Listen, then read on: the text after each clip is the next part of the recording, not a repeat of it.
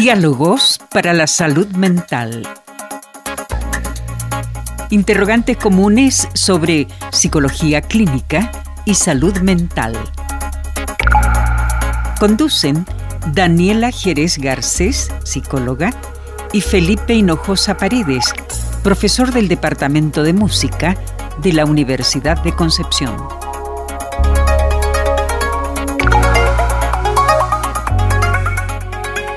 Muy bienvenidas y bienvenidos a otro capítulo de Diálogos para la Salud Mental, programa de radio Universidad de Concepción. Junto a Daniela Jerez Garcés eh, nos encontramos, ¿cierto?, en este programa orientado a conversar sobre las interrogantes comunes en torno a la salud mental, la atención psicológica y la vida emocional. Querida Daniela, ¿cómo estás? Resfriada. Así te escucho. Pero lo vamos a intentar.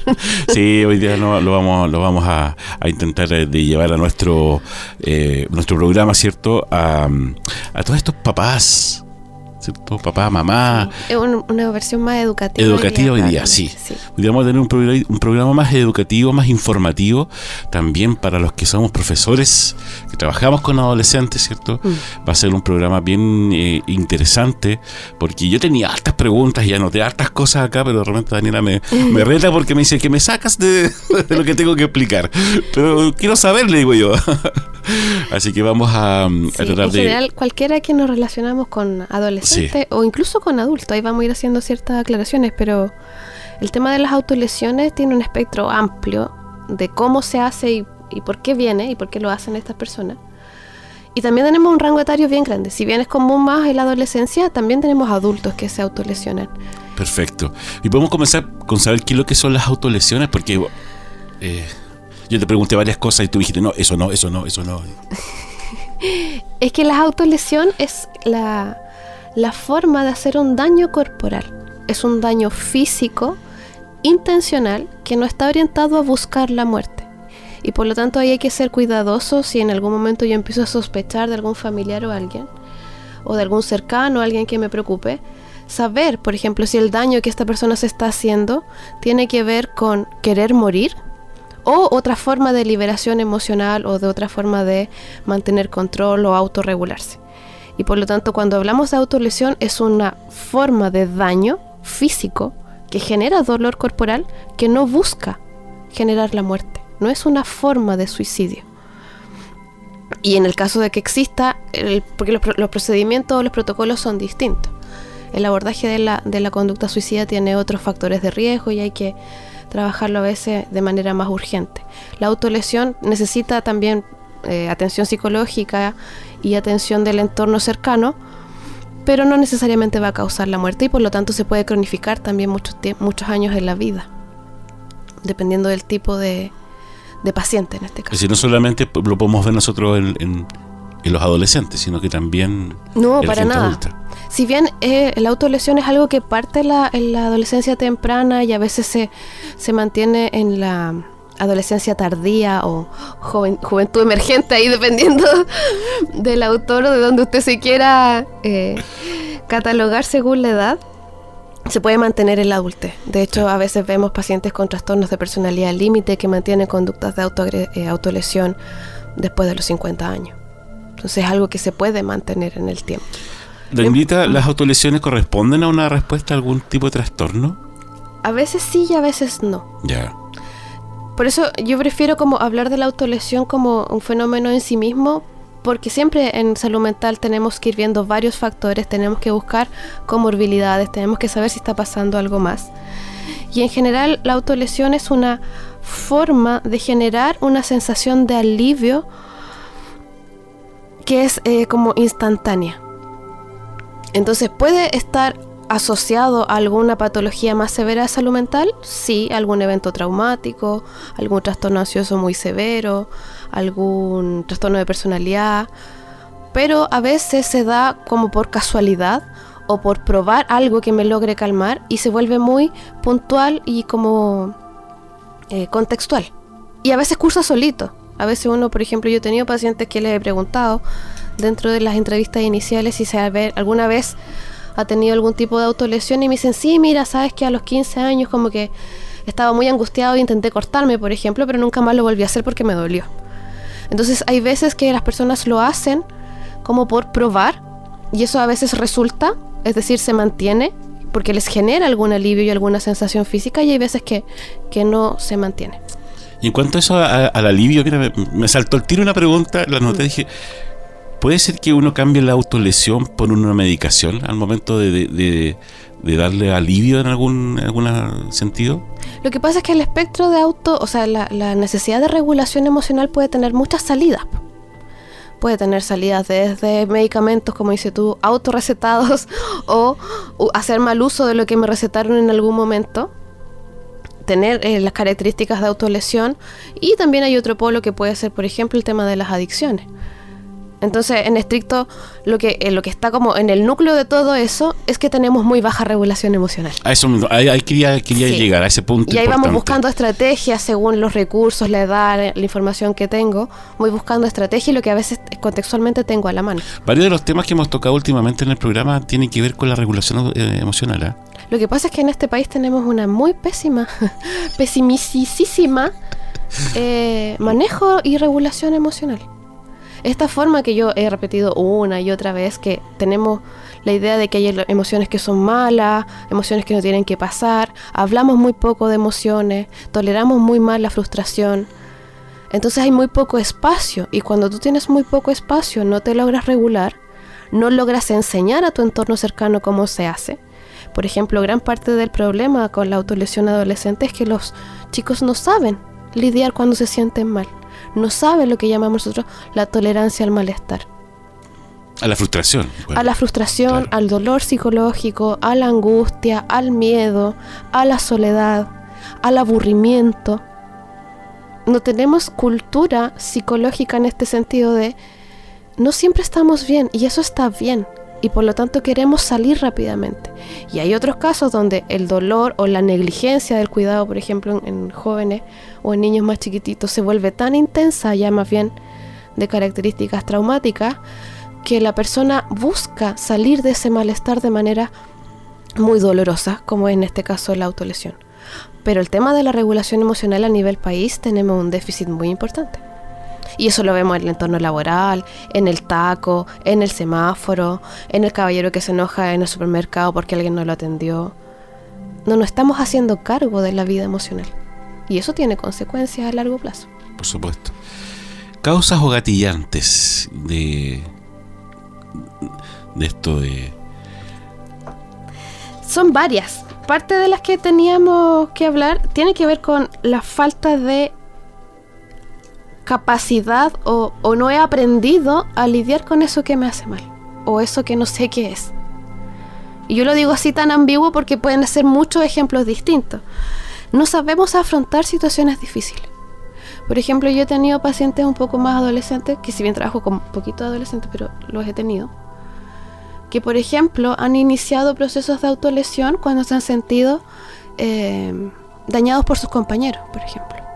El tema de sentirte aislado socialmente es un gatillante en este caso. Sentirte solo, sentir no saber qué hacer con la angustia. Y en caso más, más severo, no tener herramientas para gestionar el nivel de, de autolesión más compleja. Pánico, rechazo, la culpa. A veces sentirnos culpables genera que la persona que ya tiene un problema más, más severo tiende al autocastigo, porque la autolesión cuando está en el espectro, en el polo más dañino como de este gran espectro que podemos tener como autolesión, también tiene un componente de autorrechazo importante, de autodesprecio, que es lo que vemos más en las pacientes con trastornos límites de la personalidad o pacientes traumatizadas. Hay una experiencia que no se ha elaborado de manera correcta, que ha hecho mucho dolor y hace que esta persona que está sufriendo dañe su propio cuerpo para liberar ese dolor. Y ahí se vuelve un círculo muy vicioso que es complejo de sacar.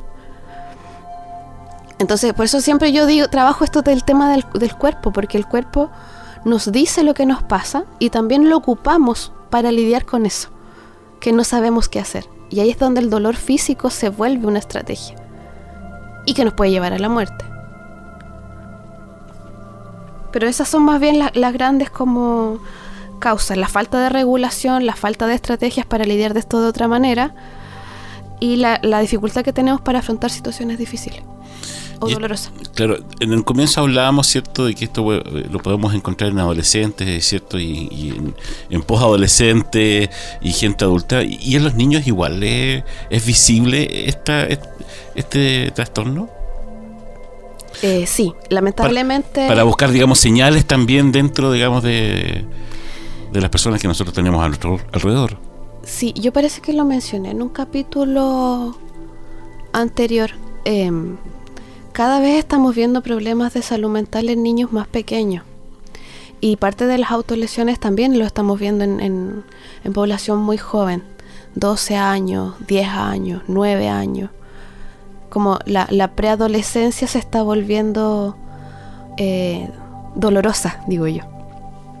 Y sobre las señales, ahí me gustaría, me voy a agarrar como de lo que me dijiste, para dar algunos ejemplos. Esto no es fácil, no es agradable de decir, pero creo que es necesario para que los adultos, sobre todo, empecemos a buscar señales y estar un poco más atentos en ciertas conductas, sobre todo en el espectro más adolescente o en el caso de algún adulto, de nuestras parejas o de nuestros amigos. ¿Qué podemos ver como formas de autolesión?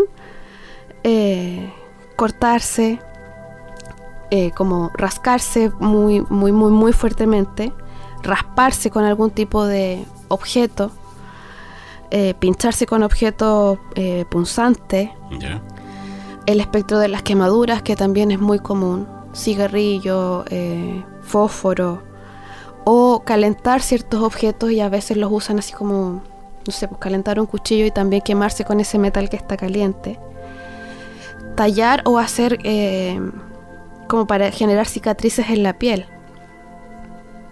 No sé, yo he visto unos, por ejemplo, que decían, no sé, por ejemplo, ira. Es decir, hay una forma de escribir y de elaborar algo que está saliendo desde ahí. Golpes, que es igual eh, eh, es un poco más común. Esto de, por ejemplo, hay, chicos que se ponen contra los muros y se pegan hacia atrás. O se pegan con objetos. Botella, algún objeto de la casa, alguna madera. Ahí va a variar morderse, manos, brazos, muñecas, muslo, o dentro de la misma boca también. Eh... Uy, que se me aprieta un poco el agua. el corazón hablar de esto. Pero ese tipo son, son, los más comunes y ahí ya podemos después ver algunos más, más complejos según el caso. Y por lo mismo, desde afuera, ¿qué podemos ver? Personas que eh, van a tener permanentes cicatrices, porque la autolesión genera eh, daño, genera cicatriz. Entonces si yo noto que, por ejemplo, un sobrino mío, un alumno mío está permanentemente con cicatrices, con heridas, o dice que viven, le viven pasando cosas, como que aparece con un moretón, no es que me pegué, después aparece con otra cosa y siempre hay una razón y uno dice, oye, pero ¿cómo alguien va a estarse, eh, va a tener tan mala suerte de tener tantos accidentes? Ahí también hay que tener una señal de alerta evidentemente buscar otro tipo, ver otro tipo de señales. Por ejemplo, zonas muy rojas que parecieran ser, como te decía, mordeduras o cortes o arañazos. Em, tener también acceso o mantener, por ejemplo, objetos que no son comunes. Por ejemplo, en un estuche de lápices mantener una navaja, mantener un cuchillo, mantener un, una tijera muy filuda. Y uno dice, oye, pero ¿por qué andas con esto? No, es que no sé. No es que lo tenía por, si acaso. Usar ropa que no está acorde a la temperatura, por ejemplo. Es común ver en chicas que se cortan usar eh, mangas largas permanentemente aunque fuera ya en 36 grados porque no quieren que se vea esto que yo me hice. Y por lo tanto ahí hay una señal, oye, pero esta niña nunca muestra los brazos aquí algo, algo puede estar pasando. Cuando eso también está en conjunto con otras señales como más bien psicológicas. Exceso de retraimiento, un temple un poco más triste o excesiva impulsividad o la sensación de que se está aislando del grupo permanentemente. Si junto esas dos cosas yo digo aquí algo está pasando.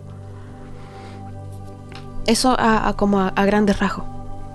Ok, eh, es bien, como decías tú, complicado hablar de este, de este tema. Es triste para es mí. triste, Mm. sí. eh, Para ti, sobre todo, que, que estás, digamos, permanentemente, ¿cierto? Viendo eh, con los pacientes este tipo de cosas. Para sacarnos un poquitito de eso y, y relajarnos. Una en- pausa Una necesaria. pausita necesaria, ¿cierto? Eh, vamos a ir a escuchar una canción de Katy Perry, que de hecho habla de este tema, que se llama Autolesión, justamente.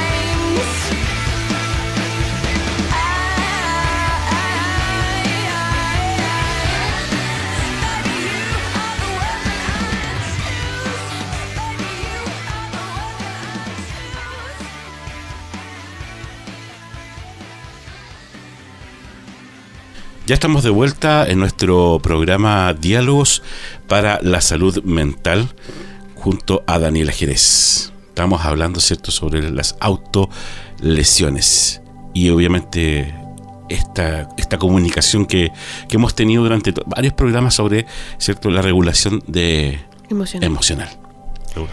La necesidad de, de aprender a hablar de esto. Así es. Para ir ya cerrando el capítulo de hoy día, Daniela, ¿qué nos queda sobre el tema que estamos conversando? ¿Por qué lo hacemos? ¿Por qué lo hacemos? Sí, de hecho hay, eh, hay varias como modelos explicativos de por qué las personas se autolesionan. Y en ciertos manuales ya tenemos como ciertos con, eh, consensos. Y de hecho tenemos varias razones. Yo aquí me voy a extender unos minutitos para poder dejar esto bien claro. Porque lo que más me interesa es educar. Y educar para que empecemos a protegernos, a proteger a nuestros seres queridos y a nuestro entorno social también. Entonces, ¿por qué una persona o se autolesiona? ¿Qué intenta lograr? La mayoría de las veces es reducir o gestionar algún dolor emocional.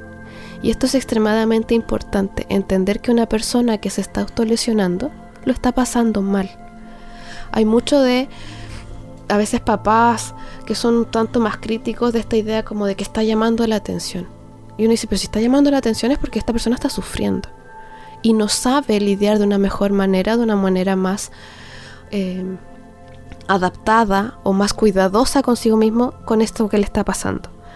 Y ahí lo podemos ver en, ansiedad extrema, en la necesidad intensa de tener un alivio. Y tener un alivio que le puede costar eh, secuelas y, dolor físico, pero aún así tenemos que ver que hay una impotencia y una desesperanza a la base que es muy intensa. Entonces, cuando alguien se está autolesionando, esa persona está sufriendo e intenta calmarse. ¿Ya? Y por lo mismo, a veces también intentan distraerse. Dependiendo como el nivel de dolor que estemos viviendo a nivel psicológico, puedo cal- querer calmarme o querer distraerme de esto que duele. Y el dolor hace eso. Porque incluso cuando a uno, por ejemplo, le duele algo y se, le pasa a pegar en otra parte, como que el cerebro tiende a hacer esto de distraernos y enfocarse en el último. Y por lo tanto el, dolor físico por una autolesión también a veces tiene esa función de distraernos de emociones dolorosas por medio del cuerpo y del dolor físico. También existe la idea de que hay una sensación de necesidad de sentir el control sobre mi propio cuerpo.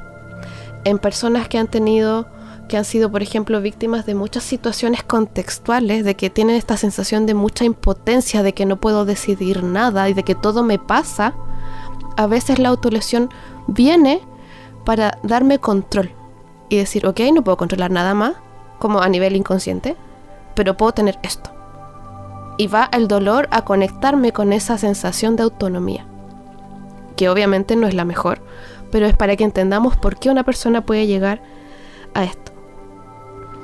Hay veces que tenemos eh, personas que ya tienen enfermedades más, severas y que se empiezan a tener una muy poca, una muy baja, perdón, conexión corporal o, con- o conexión con lo que les está pasando internamente. Y la autolesión en esos casos viene para hacerme sentir algo, lo que sea. Sobre todo es cuando tenemos patologías severas que están acompañadas de una sensación interna de vacío, como ser un como- aturdimiento de la vida. Puede ser como de pertenencia también a algún grupo, eh, sentirse parte de. Es que la autolesión es más bien una característica de, de manejo personal, como que de, de- de lidiar con el dolor. Si en ese caso la falta de pertenencia me genera dolor psicológico, en ese, sí, en ese caso sí. En el caso sí. Pero, Pero, ahí como que el eslabón está el dolor que a mí me genera el aislamiento o no sentirme parte. Pero la autolesión es un hecho que es privado y esto de hecho no lo dije en delante. En general las personas ocultan las autolesiones. No es común que alguien te ande demostrando así como, oye, me hice esto. Es un, es un suceso privado, es un suceso íntimo. Y ahí también hay una señal de alerta que no sé si lo dije en delante, si no lo repito. Si notamos que, por ejemplo, un chico o una chica pasa muchas horas encerrado, demora mucho en el baño, y después sale como más triste y después sale más cubierto. Porque la autolesión es un evento íntimo de lidiar conmigo mismo con eso que me pasa. queda completamente excluido, eh, por ejemplo, el tatuarse, el ponerse piercing, el eh, extensiones, por ejemplo, en, en, las, en oídos, las orejas, perdón, Sí, es que eh, sí. o en cualquier parte del cuerpo. Es que eso no es autolesión, porque Ya. eso es parte de... Hay un criterio que es muy de SEME de, de separar la autolesión de otra práctica ritual. Y dice, si el hecho que me- a mí me generó dolor físico o secuela física se enmarca dentro de una práctica cultural o ritual socialmente aceptada, eso no es autolesión. Porque tiene otra lógica, es decir, hay una intención. Si bien hacerme un tatuaje me puede doler, el tatuaje no está hecho para que me duela, no está hecho para dejar una herida. Entonces ahí está como la de separación en términos de salud mental. La, autolesión tiene una lógica, como, la- como lo que hemos hablado, de regulación emocional y de lidiar con algo que psicológicamente me está pasando. Claro. Para no enmarcar en todas las prácticas rituales o religiosas o sociales que no, no- no son autolesivas. Perfecto.